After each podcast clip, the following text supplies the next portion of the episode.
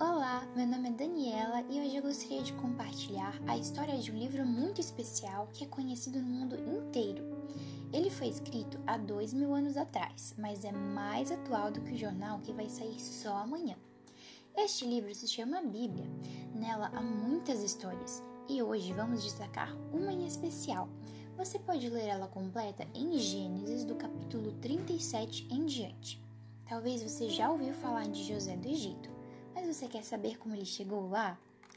Jacó tinha doze filhos, mas José era o filho que ele mais amava, pois havia nascido quando ele já era bem velhinho. Os irmãos de José tinham muitos ciúmes do amor que Jacó demonstrava por ele e ficavam muito bravos. Por isso, certo dia, os irmãos de José jogaram ele em um poço.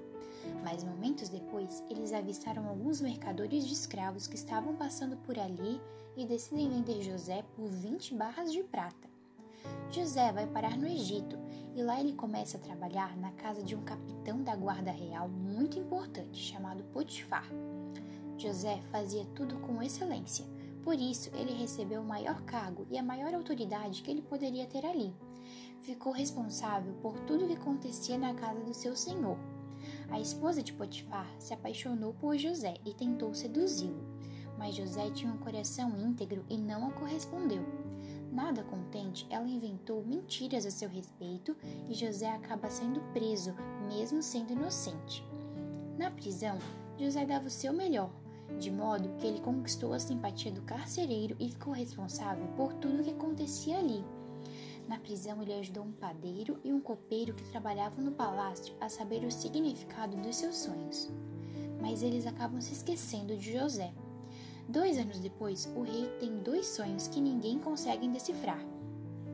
Neste momento, o copeiro se lembra de José e ele vai até o rei.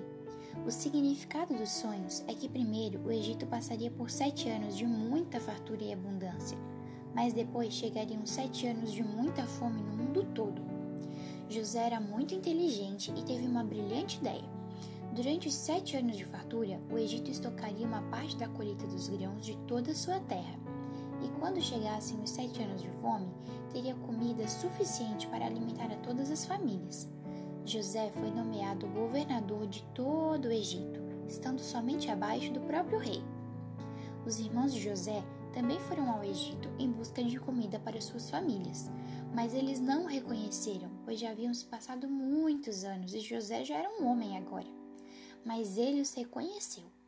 Enquanto nós pensamos, ah, agora chegou a hora da vingança de José, ele fez totalmente o oposto do esperado.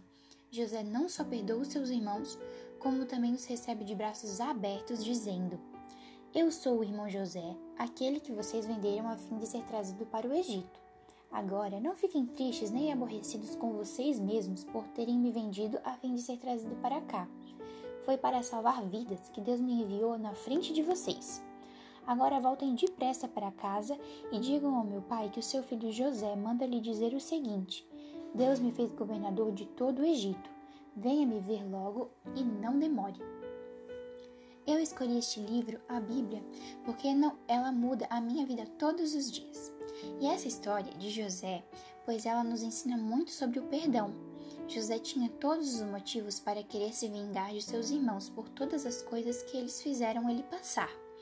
Mas ele decidiu olhar tudo como uma oportunidade que Deus lhe deu para salvar a vida daquela nação. Mesmo quando tudo parecia desabar e que era o fim, Deus nunca abandonou José. Ele esteve com ele todos os dias de sua vida e transformou todo mal em bem.